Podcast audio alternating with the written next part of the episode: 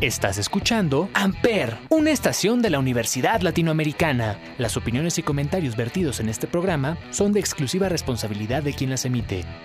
Amper Radio presenta. Esto es Degenerados, el podcast en donde entendemos nuestras etapas, experiencias y cómo hemos y han cambiado las nuevas generaciones. Bienvenidos. ¿Qué onda gente que anda escuchando estos degenerados? Muchas gracias por darle al play. Yo soy Mónica. Yo soy Alexandra. Yo soy Aldo. Yo soy Cam. Yo soy Lua. Yo soy Valeria. Y para los que no saben, en este podcast hablamos sobre las etapas de nuestra vida, basándonos como siempre en entender los contextos de las viejas generaciones hasta las actuales, pasando obviamente por nosotros y siempre haciendo mucho énfasis en que no se va a juzgar. Al contrario, el objetivo es entender a la otra persona, si bien podremos no estar de acuerdo, queremos conocer esa otra parte que no vemos a simple vista y que ayudaría a entender el porqué de las cosas. Bueno, y el día de hoy hablaremos de la etapa en donde, bueno, yo conocí a mis mejores amigas de estrés y ansiedad y acá rato estaban friegue y friegue y friegue y pues para quitarme las de encima me iba de pita con mis amigos. No es cierto, mamá. Hablamos de la prepa. Odio la prepa, prepa. Odio la prepa. Saben, la adolescencia es un periodo esencial para nuestra formación, en la cual nuestra familia y nuestros amigos nos ayudan para tener un desarrollo integral, educativo y social. En esta etapa probamos cosas nuevas que no pudimos probar en secundaria. También salimos de nuestra zona de confort. Pero aguas que probar cosas nuevas no es andar de chapulina, ¿eh, Cami? En esta etapa también resulta importante contar con un soporte psicológico, a quien le podamos contar nuestras cosas y desahogarnos. Pero como nosotros no tuvimos un soporte psicológico, creamos un podcast en donde pudiéramos sacar todos nuestros traumas. Estás escuchando Maniac por Conan Gray. with your friends partying when the alcohol kicked in. Said you wanted me dead, so you show up at my home all alone with a shovel and a rose. Do you think I'm a joke? Cause people like you always want back what they can't have, but I'm past that, and you know that, so you should turn back to your right back, tell 'em I'm trash. Tell all of your friends that I'm crazy and drive you mad that I'm such a stalker, a watcher, a psychopath.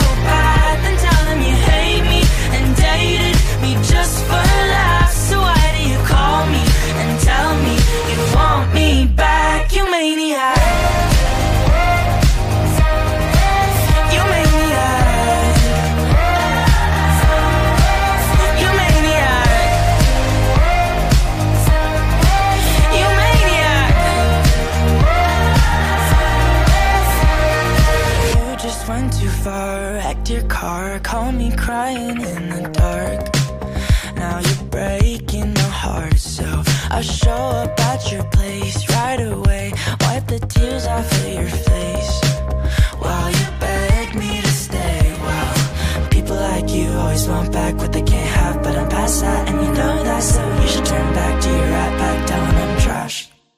Tell all of your friends that I'm crazy and drive you mad just a stalker, a watcher, a psycho.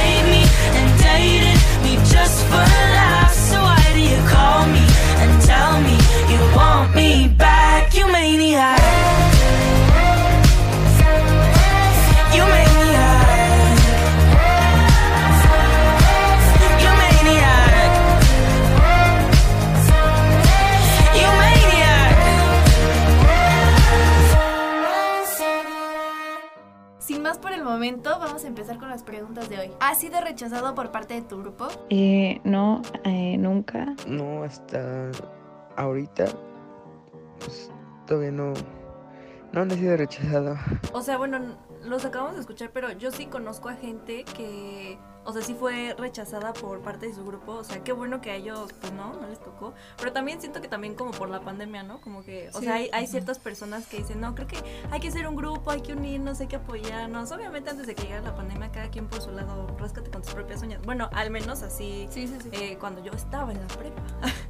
Pues no sé, o sea, cuando yo estaba en la prepa, yo tampoco fui rechazada, entonces es algo raro, ¿no? Digo, eran, eran muy pocas las personas que conocía que eran rechazadas al inicio, pues. A mí tampoco me rechazaron nunca, ni rechacé a nadie que yo sepa, o sea, como que en mi prepa eso no se daba, simplemente habíamos tantos que si no, si no encontrabas a alguien con quien juntarte, había otros 14 mil alumnos con quien podías juntarte, entonces no, según yo no había ese problema. Yo tampoco tuve ese problema, pero en mi escuela sí eran de que los ves así un tantito y ya, ya, te quieren pegar. Entonces era como buscar más que nada con quien congeniaras bien, porque sí había personas que que eran muy problemáticas. Entonces, pues no fue tanto como que no me aceptaron, simplemente como que yo sí decidí ir buscando pues con quien me sintiera cómoda. Yo también, justamente, es que yo soy, mm, o sea, sí selectiva, o sea, al principio, o sea, podré, poner mi cara de, pero justamente es por eso, o sea, no me voy a abrir con cualquiera y a lo mejor y por eso, o sea, yo me cierro, ¿no? O sea, no voy a andar ahí por el mundo, o sea, que, o sea, que vean cómo soy, hasta que ya entre en confianza es cuando, o sea, digo, ya muestro cómo soy, cómo hablo, cómo me comporto y todo, eso. mi risa de señora, jiji, y así, o sea, es cuando ya estoy en confianza, o sea, y siento que al menos yo en la prepa, o sea, al principio, eh, por eso como que me cerré y ya después poco a poco pues ya me fui metiendo. Yo, yo sé por qué a Ale se reservaba. Porque por cada 10 oraciones, por cada 10 palabras de oración que dice, 7 son o sea, o sea, Ah, sí, o sea, yo también al inicio sí era... otra, otra. Ay, perdóname. O sea... Por favor, sí dejen todo. Al inicio, al inicio sí era así, o sea que... No importa lo que te digan. Al inicio sí era así. Siempre, o sea, decidía bien con quién abrirme y con quién no, porque siempre al inicio era no, o sea, nada más saber como cosas básicas y si me caían bien y si creía que sí podía tener confianza ya me abría, o sea, no como aquí que yo luego, luego sí les conté todos mis traumas. ¿Cómo tratas el estrés y la ansiedad? Saliendo a caminar una vuelta o a lo mejor jugando un videojuego. No lo trato. Siento que es el mejor momento para que se traten, la verdad. O sea, bueno, al menos yo en la prepa sí fue cuando detonó la bomba del el estrés. O sea, terminé en el hospital. y siento que sí es muy importante que pues vayan con un psicólogo, o sea, porque, o sea, siento que en esta etapa es cuando ya todo nos, nos explota. Hay un punto en el que nos desesperamos tanto, nos hartamos, nos sentimos muy mal con lo que sea. O, o simplemente nos sentimos mal con nosotros mismos. Y con eso de la ansiedad, el estrés o la depresión, o sea, bueno, al menos yo siento que, o sea, se genera más en la prepa por la misma carga de trabajo, porque, bueno, al menos, este, a mí eran muchos trabajos de que terminaban los exámenes y ya la siguiente semana era como de, ah, bueno, eh, vamos a empezar los otros exámenes, como de examen semanal, luego el mensual, luego el final, y decía, bueno, ¿y a qué horas voy a descansar? ¿A qué horas se disfrutan la vida? Aparte, aparte creo que era lo que comentábamos la vez pasada, el podcast pasado, no sé en cuál, vamos acarreando desde Justo. desde kinder. Ujú. O sea, vamos jalando cosas y vamos jalando cosas. Yo creo es probable que precisamente como en esta, bueno, en la prepa, es cuando precisamente detona todo y es cuando más broncas tenemos, porque aparte pues es más presión de la escuela. Como dice Ale, la parte de hay más tareas, hay más exámenes y parece que nunca le vas a ver fin. Y precisamente pues es- creo que es el momento, bueno, igual debería est- o estaría muy padre o estaría muy chido que desde antes empezáramos a tratar toda esa parte. Pero digo al final de cuentas creo que nunca es tarde como para que para poder empezar a, ir a terapia e ir con algún psicólogo o psicóloga. Y, pues que nos estén apoyando en ese sentido Sí, justo, o sea, cuando yo estaba en la prepa, fue la primera vez que pues me dio ansiedad y depresión así súper fuerte, así. Y bueno, eh, con las respuestas de los niños de que, no sé, juegan videojuegos o, o salen a pasear, así digo, llega un momento donde ya eso ni siquiera te, te llena y por eso necesitas tomar terapia. Así que vayan a terapia, amigos, es muy importante. ¿Te ha resultado fácil la preparatoria? ¿Por qué? Pues en algunos puntos sí, a veces por, por las tareas y así, pero de ahí en fuera pues casi no. Difícil, difícil no, porque en sí está fácil, pero estresante sí porque te piden te piden a fuerzas un 9 para que te traten como un, una- un buen alumno, entonces pues eso es lo- ¿A ustedes les, se les hizo difícil o fácil la preparatoria? Pues más o menos, ¿no? Porque igual también puros trabajos y tareas y en qué momento descansas. Yo la verdad es que sí, sí, se me hace pesado más que nada porque yo también me lo hago pesado de que lo prolongo mucho. Pero la verdad es que nunca he sido de ir mal en la escuela. O sea, nunca he reprobado, he ido extraordinario así. Entonces siento que eso sí lo sabía llevar muy bien. La parte escolar como que siempre la sé llevar muy bien. Pero la personal siento que cuando como que, ay, se te pasa poquito la mezclas, sí es cuando vale. Yo la verdad me la pasé súper tranqui, o sea, nunca, nunca me estresé ni nada por materias. Si, si acaso hasta me estresé mucho más en secundaria. O sea, en prepa, si soy honesta, yo ni entraba a mis clases. No sé cómo le hice que nunca reprobé. Pero el verdadero estrés lo empecé a vivir ya en clases en línea, en, en prepa, que fue a partir de mi- mediados de mi cuarto semestre que sí viví así el estrés más grande de toda mi vida, se los juro, tenía ataques de ansiedad diarios, o sea, ya, ya era algo muy cañón, pero como tal en presenciales nunca. Bueno, yo a inicios de la prepa, pues no era, no me dejaban mucha tarea porque como era técnica, a nadie le importaban las de tronco común. Pero, o sea, no era tan pesado. Pero, bueno, me pasó un accidente y no fui a la escuela como por un mes. Entonces cuando regresé, es cuando, mm, bueno, volvió como el estrés más fuerte.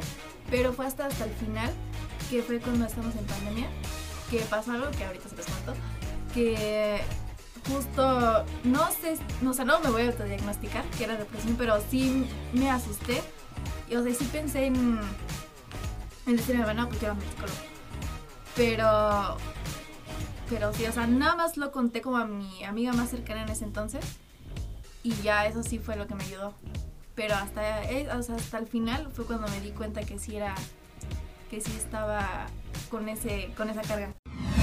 Esta canción va con una dedicatoria especial y es Que corran por Caligari. Solicitada por Luis López. Sabes caminar, no corras que podés caerte. Eso ya lo viví y ya me caí. No me mataron ni me levanté y ahora estoy más fuerte. Listo para seguir, voy a reír. Y si estás en hace la plancha y deja de patalear.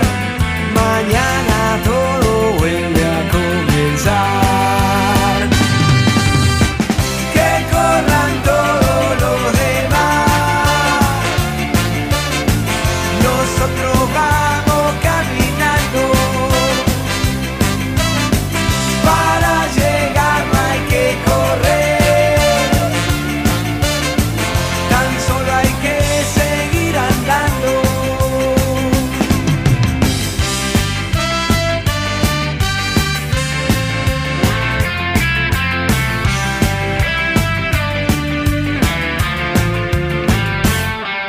Sabes dónde vas, no vayas, que podés perderte. Eso ya lo viví, ya me perdí. Hay que seguir y seguir cuando se te acabó la suerte. Me quisiste matar, sobreviví.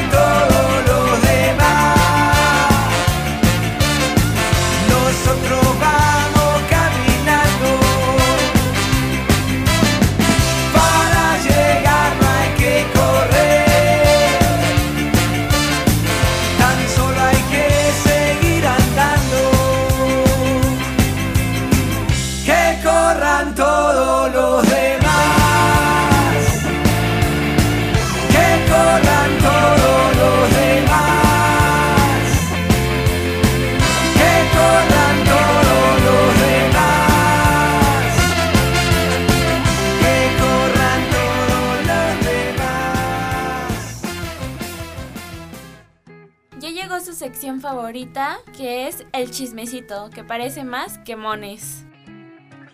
A ver, voy a comenzar con la anécdota de cuando me hice mi primer tra... tra- tra- No, ya, voy a comenzar con la anécdota de cuando me hice mi primer tatuaje escondidas de mi mamá. Y para un poco de contexto, apenas acababa de cumplir los 16 justo. Y pues yo eh, tengo una relación no muy sana con mi papá, pero esa vez me dijo así como de, ¿quieres un tatuaje? Y yo así como de, sí, y como sabía que mi mamá no me iba a dejar, pero yo lo veía de que pues jamás iba a cumplir, ¿no? Porque pues con ese señor no se sabe. Entonces dije, jamás, o sea, jamás, jamás, jamás. Y que un día me marca y me dice, ya tienes que tener tu diseño porque vamos a ir tal día. Y yo así como de, oh. Y, le- y para colmo, ese día que me fui a hacer mi tatuaje, había una fiesta en la tarde. Entonces yo le dije a mi mamá, no, de que mi papá va a pasar por mí, vamos a ir a Coyoacán a comer comida china y me va a llevar a la fiesta. Pero no, fuimos a, por Atlalilco, a la casa de la muchacha donde tenía su estudio. Me hizo el tatuaje y yo así de que, uy, sí. Eh, y ya me fui a la fiesta y lo oculté como durante casi dos meses el tatuaje. Fui capaz, pero en un momento, o sea, yo le cuento casi todo a mi mamá, entonces sí fue como de no. Ya no puedo, ya no puedo. Sí, no, ya no podía, ya no podía. Aparte, pues yo no es de que tenga tantas playeras de camisa, de, de manga larga. O sea, tenía que, sí, tenía que usar suéter o chamarras y pues era de que En julio, calor y así. Y yo "Ah, Jesús, sálveme. y este, ya le cuento, fíjense, le conté a mi mamá cuando fuimos al Chedraui. Le dije, ay, es que ya te tengo que decir algo. Y mi mamá, ¿qué? Pero no, pues es que me tatué. Y mi mamá como que se emocionó porque sí ya habíamos quedado en hacernos un tatuaje, pero juntas. Y pues, ¿cuál? La traición. La traición, sí, la traición. Creo que, creo que ahí le dolió más la traición que el tatuaje, la verdad. Y como que, ay, qué padre, ¿en dónde? No sé qué, con quién. Y ya llegando a la casa ya fue como de... Me dijo, no, tú, ¿por qué? Y ahorita tu papá y le marcó y se pelearon y bla, bla, bla, bla, bla. Y al otro día ya estaba normal y nada más me dijo, parece una calabaza. Y Yo, no, No sé, nunca no se, me tat- tatué. no, se tatúen sin permiso de sus papás, ¿eh? Siempre Sí. sean conscientes de lo que van a hacer. Sí. Pero también a esa edad, ¿quién es consciente? O sea, Bueno, por eso, pero aparte, al menos no me arrepiento del tatuaje que escogí. Sí, está Es bonito. de- Es algo de lo que sé que no me voy a arrepentir, pero pues si ustedes, porfa, si se quieren Sí, sí, por tatuar favor. o yo qué sé, por favor, no. Real G for life. Sí, no. Bueno, regresando a lo de que sean conscientes, responsables, o sea, y ya sé, ¿no? Como que a esa edad no estamos tan conscientes, pero, o sea, sí piénsenlo, piensen las cosas dos veces, porque yo cuando estaba en la prepa recuerdo muy bien que había una niña, vamos a poner- ponerle Naomi. Naomi. Sí soy.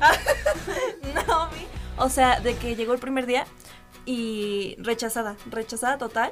Y yo recuerdo perfectamente que el día que nos tocaba el laboratorio de física, desapareció de la nada y, o sea, cerraron la escuela, cerraron todo porque como esta niña no tenía amigos, dijeron, se va a aventar del balcón, se va a aventar. Y justamente nos enteramos que, pues, em, pues se quedó embarazada. Quedó embarazada, entonces justamente de todo esto, pues, repito, por... Ahora sí que no pensar las cosas veces porque si nos contó la neta no sé lo que se tiene que usar o se hace la protección y ninguna pastilla, o sea, es por eso que digo, sean conscientes, piensen las cosas dos veces, no le jueguen porque pues si no, pues van a terminar como Naomi. No soy. Yo, hablando de perforaciones y tatuajes, quiero contar que, esperando que esto no lo escuchen mis papás, eh, yo me perforé en un salón de mi poderoso CCH junto con dos amigos en una Ok. promo, una muy buena promo de tres perfos por 100 pesos. Uy, las chulas. O sea, ni siquiera lo pensé, simplemente tenía mucho queriendo perforarme la lengua. Ese día pasó, me la dejaron chueca, la perfo. Pero chueca. Eh, ajá. la lengua. Es- no, la perfo. De hecho, tengo ahí por ahí la foto que sí se ve bien chueca. O sea, de hecho, cuando mis amigos me la vieron por primera vez me dijeron, está muy chueca. Yo de no digas eso, no seas grosero. Y ya. Estás chueca. Ajá, sí, sí. Y a los días le dije al chavo como de, oye, es que está chuequita, ¿no? Me la puedes arreglar. Y me dijo, sí, no te apures, no te cobro. Y yo, pues obviamente no me vas a cobrar. Y ya me la cambió, pero ahí fue cuando fueron como cinco perforaciones y no quedaba. Sangré horrible. Regresé a mi salón porque yo estaba en clase cuando me salí para que me perforaran. Y cuando regresé me dijo, bueno, vamos a seguir intentándolo. Yo regresé llena de sangre a mi salón y le dije al profe como hay problemas de mujeres. Y ya, regresé. Y cuando el chavo ya según esto por fin pudo, que quedó más o menos derecha, eh, me perforó una vena. Y ahí yo empecé a sangrar aún peor. Y sí me dijeron como, oye, es que sí te pudiste haber muerto. Y yo de, ya sé, pero la vida es una.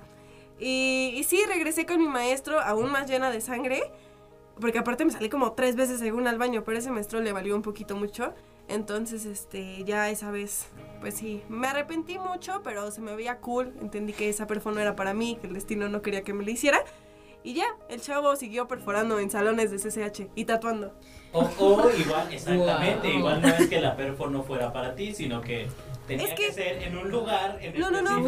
Es que, por ejemplo, a otras personas. morir, que no, no. Tengo una amiga a la que le perforó los pezones y le salieron súper cool. O sea, súper, súper cool. Y ya después de que gangrenados. Porque es que. de hecho, el bro nos dijo como que primero, o sea, no eran 100 por 3, pero fue como, ay, ándale, ya, mira, estamos aquí los tres. Creo que fueron 150, no sé. El chiste es que ya nos la hizo, pero a mis otros amigos, a una se le cayó, creo. Al otro igual y se le terminó cerrando y pues a mí fue la que más terminó afectando. Se le cayó que. O sea, es que una fue- no. Dos fueron en la nariz y a uno como que se le salió la pieza de que neta la puso bien mal. O sea, no, no, no, no. Pero, o sea, sí, el chavo obviamente no era un buen perforador.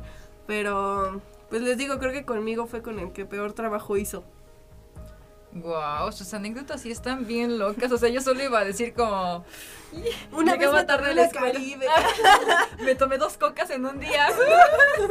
Loco. No, pues yo digo que en esta etapa es donde más hacemos tonterías. Sí. Y digo, Sí. está bien, ¿no? Porque de eso aprendemos, pero pues también hay que ser como que un poquito más responsables en muchas cosas.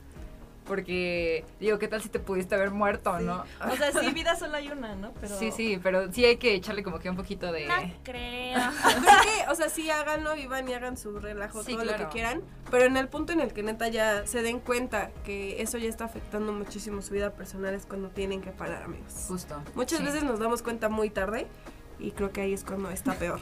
Ujú. Aparte piensen que lo que haya, hagan, ¿eh? Lo que haya Ah, no. Lo que haya sido. Lo que haya sido, hagan.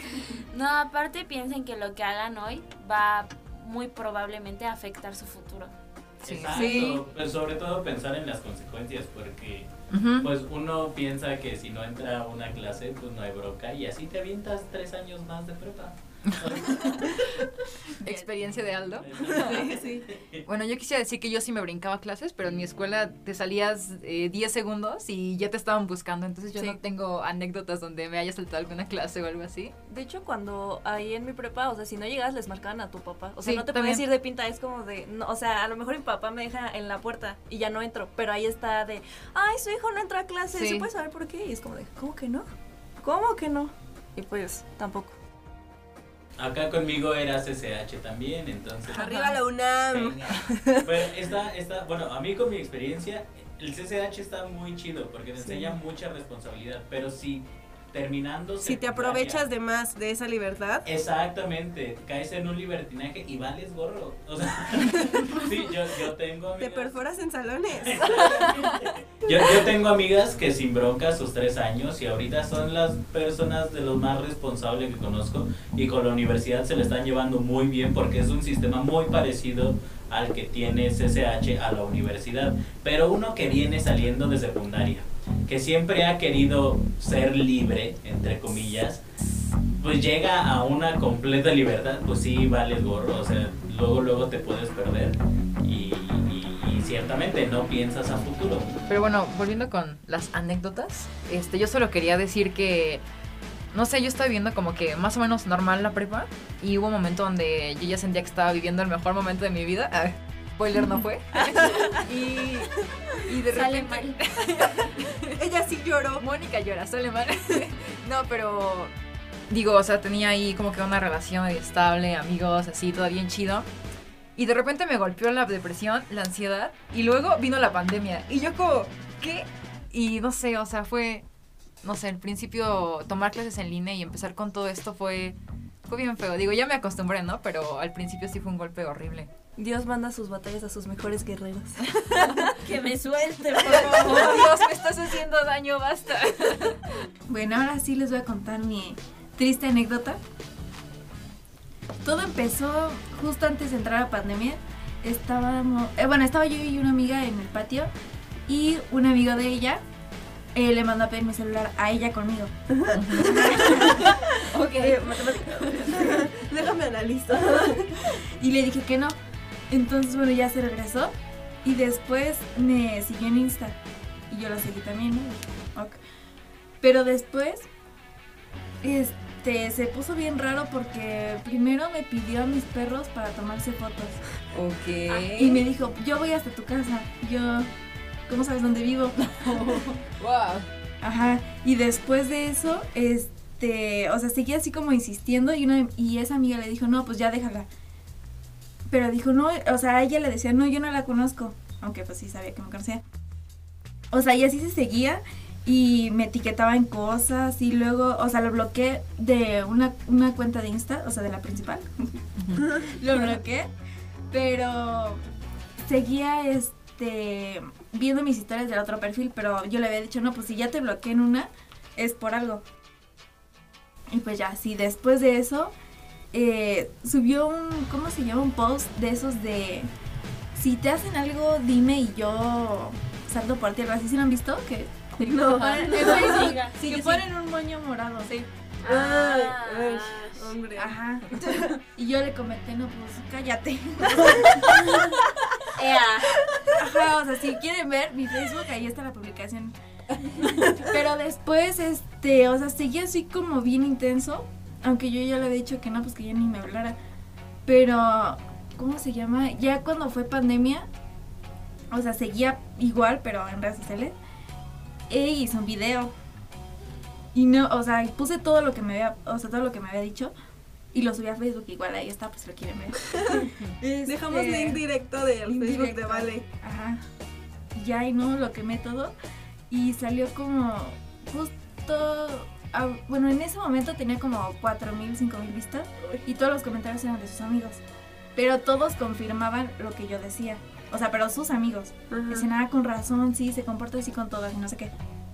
Y por ejemplo, o sea, en ese momento mis amigas eran sus amigas. Y pues sí, todas me dejaron de hablar, es- excepto una, eh, que es de que mi mejor amiga. eh, y así. Pero, o sea, justo en ese momento, me, o sea, yo tenía en ese momento 16 y él tenía 18, casi 19. Pues obviamente no era legal. Mis amigas, o sea, las de mi círculo, me dejaron de hablar a mí por él. Porque yo le pregunté antes a la chava de el post, ¿cuántos años tiene? Dijo, ¿por qué? Yo de, pues, nada más dime cuántos años tiene. Me dijo, no, hasta que me digas por qué. Yo de, ah, ya vi de qué edad estás. Y lo publiqué, ¿no? Pero justo cuando lo publiqué ella me puso, o sea, me comentó, es neta, y me dejó de seguir en todos lados. Pero, o sea, en ese, después como de 20 minutos, o sea, lo etiqueté al chavo este, eh, y sus amigos me comentaron, no, pues sí es cierto porque actúa así, o sea, sus amigos. Y él me comentó, no, pues si me hubieras dicho que te incomodaba, lo hubiera dejado de hacer. Pero pues yo lo bloqueé de todos lados y ya, como eso no te dio una indirecta. y, y pues ya, o sea, después de eso, les digo, me dejaron de hablar y nada más se quedó como una chava, pero sus amigas de él, o sea, las que yo no conocía, le dejaron de hablar a él y, y pues, o sea, me mandaban como mensajes de apoyo y así. Y pues ya, así es como me rechazaron. Así termina esta historia y las anécdotas. El chismecito de hoy. Gracias por escucharnos. Esperemos que les haya gustado mucho. Nos escuchamos en el siguiente episodio. Esto fue Degenerados por Amper Radio.